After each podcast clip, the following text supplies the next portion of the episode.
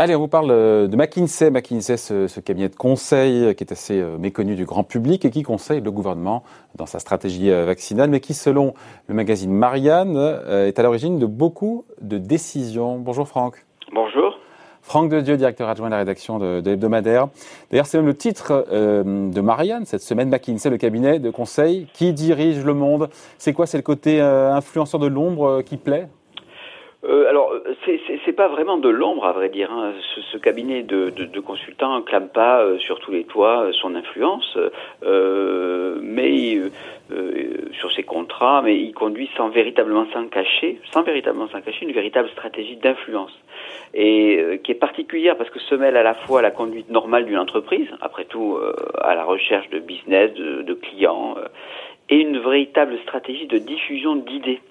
C'est en cela que, c'est très particulier et que euh, ce sont souvent des idées qui sont celles du néolibéralisme, avec euh, des baisses des coûts, des rachats d'entreprises, la flexibilité du travail, tiennent lieu de, boussole. Et donc, en ce sens, euh, on, est vraiment dans une, stratégie d'influence qui, qui a une dimension politique au sens de vie de la cité. Oui, mais pardon, euh, on n'est pas naïf non plus. Ces standards de gestion dont vous parlez, ils sont pas tellement différents de beaucoup de, de cabinets de consultants. Pourquoi ça serait différent chez McKinsey? Alors, il y a, il y a la, gestion millimétrée du carnet d'adresse qui est à la fois très CAC 40, je peux vous le dire, euh, mais aussi très politique. C'est en ce sens qu'il y a une, particularité. Euh, je peux vous donner quelques exemples. Dans le CAC 40, il y a LVMH euh, ou la famille Arnaud. Trois enfants de l'homme d'affaires sont passés par le par le cabinet. Vous avez aussi, alors c'est pas CAC 40, mais c'est un peu dans cet univers. Jean-François Cirelli, quand il a été débarqué d'Engie, trouve refuge chez, chez McKinsey. Il y a aussi Georges Devaux, une huile d'AXA qui est passé par McKinsey. Bref, euh, le, cabinet infuse largement dans les hautes sphères du CAC 40, mais aussi dans les partis politiques. Et là, il y a la patte du, fameux consultant euh, Paul Midi, qui est directeur général d'En Marche. Mathieu Moncourt vient de McKinsey. Il a été responsable de l'argumentaire euh, d'Emmanuel Macron durant sa campagne. Il est désormais directeur de cabinet au commissariat à l'engagement des entreprises. Donc, effectivement, il y a quand même une sorte de d'influence euh, dans plusieurs sphères. Lors de la commission dite Attali pour la libéralisation de la croissance, dont Emmanuel Macron, je, le rappelle, David était le, rapporteur général adjoint, McKinsey mettra à la disposition des experts trois ou quatre collaborateurs. Commission pour la libération de la croissance, pas la libéralisation, mais c'est marrant que vous ayez, vous ayez fourché. Oui, le, libération de la croissance, qui est finalement une formulation encore plus politique. euh, mais vous avez aussi chez LR, euh, il y a aussi des anciennes de la firme, euh, McKinsey, qui ont accompagné François Fillon dans sa campagne. Ouais. Donc il y a quand même une particularité. ouais, il y, a une influence vraiment spécifique, particulière en France de McKinsey. C'est pas tout qu'on retrouve partout, je sais pas au UK ou ailleurs.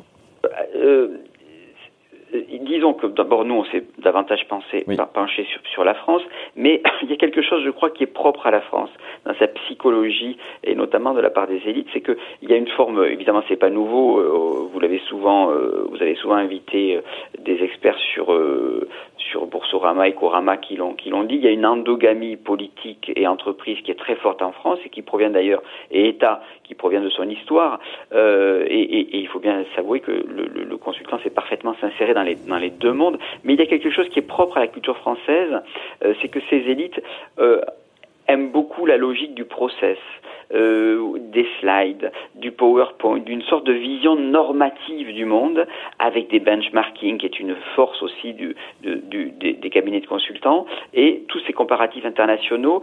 Il y a quelque chose qui touche à l'esprit cartésien. Le, le, le, les, les, élites françaises euh, ont un euh, une sorte d'esprit cartésien qui, avec en plus une sorte de complexe libéral euh, qui est né dans les années 90 et, et, qui a conduit un certain zèle dans les réformes. Donc vous avez à la fois euh, une sorte de sacralisation du normatif, de ce qui est process, qui est lié à notre histoire et qui, qui est largement antérieur à, ah, Emmanuel Macron. C'est la culture française, hein, ça n'a rien à voir avec McKinsey pour le coup. Enfin si ça a à voir avec eux, mais c'est... Ça n'a rien à voir avec McKinsey parce qu'effectivement vous avez un terreau qui est lié à l'esprit à la fois cartésien, très normatif, finalement euh, très régulateur euh, du process et qui collera bien avec cette, euh, cet esprit des consultants qui qui aime beaucoup dérouler des sortes de, de modèles de, de, de, de modèles de process clés en main par étapes. Et c'est vrai que quelque part, c'est, ce sont deux,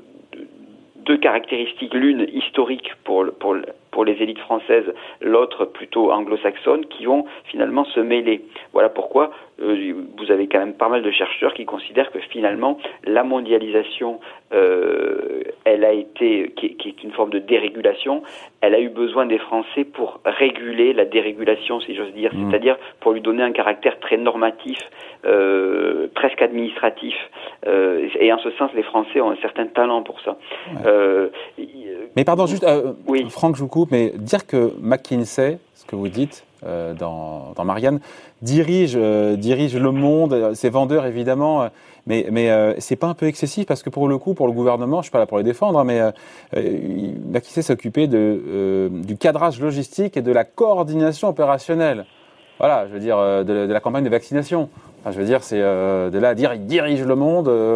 On sait que ça a beaucoup poussé des cris d'orfraie de voir un cabinet américain conseiller le gouvernement français, mais il, vraiment, il dirige le monde parce qu'il s'occupe de la logistique d'une campagne de vaccination. Mais je n'ai pas que la question de la, de la, la, la, la, question de la logistique de vaccination. Vous avez beaucoup, beaucoup de, euh, de décisions euh, politico-administratives euh, qui portent la marque McKinsey. Ah. Par exemple, la RGPP, la révision générale des politiques publiques. Ou ça nous ramène à Sarkozy, ça, non? Oui, oui, bien sûr. Je ne ouais. dis pas que c'est simplement lié à Emmanuel Macron, pas du tout. C'est quelque chose qui est bien antérieur. Comme je l'ai dit tout à l'heure, vous avez une sorte de caractéristique historique française qui rencontre une sorte de, de modalité anglo-saxonne. Vous avez euh, la direction générale de la modernisation de l'État, c'était un jeune polytechnicien qui est passé par McKinsey.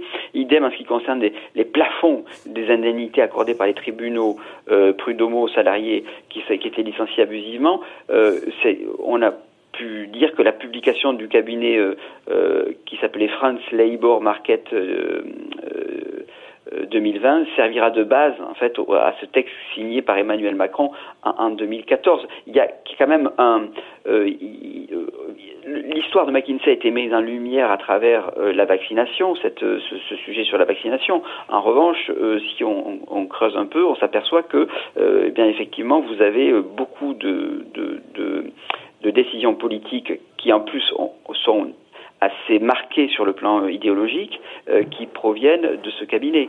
Euh, Mais la France n'est pas le monde non plus, donc quand on dit dirige le monde, c'est au-delà de la France, ils sont... Euh... Alors ben, vous avez euh, chez, au Royaume-Uni, c'est une base importante, euh, il y a une stratégie euh, de véritablement de produire quelque chose de normatif. Par exemple, une des caractéristiques et de force euh, qui, et d'efficacité aussi, il faut bien le dire, hein, ah. euh, de McKinsey, c'est aussi le benchmarking. Et ce benchmarking, ces comparaisons, proviennent aussi quelque part des données euh, qu'ils ont recueillies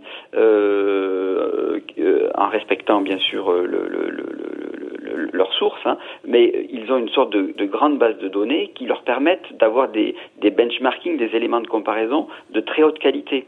Et donc tout cela, finalement, lorsque c'est diffusé à, la même échelle, euh, lorsque c'est diffusé, je dirais, avec une, l'idée de d'uniformiser, de normaliser par-delà les caractéristiques euh, des pays, leur histoire, euh, des process qui font parfois fi des particularités locales, et on l'a vu lorsqu'ils s'occupent dans les entreprises euh, de, de, des particularités qui sont, qui sont liées à l'histoire des syndicats. Euh, bon, on a des témoignages qui montrent qu'il y a, il y a quand même une sorte de, de modèle et, et de, de rouleau compresseur euh, méthodologique euh, qui euh, se déploie et qui effectivement tend à une uniformisation. Alors, on, on aurait peut-être dû titrer qui uniformise le monde plutôt ah. qui le dirige, mais bon, je vous accorde, il y a, y a, quand même euh, l'idée de... Il y a une petite nuance quand même. Hein Pardon? Il y a une petite nuance.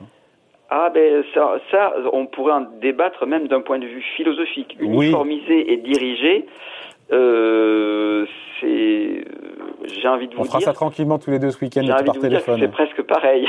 C'est vrai, on, on pourrait en, en, discuter. C'est donc en couverture, on le voit bien.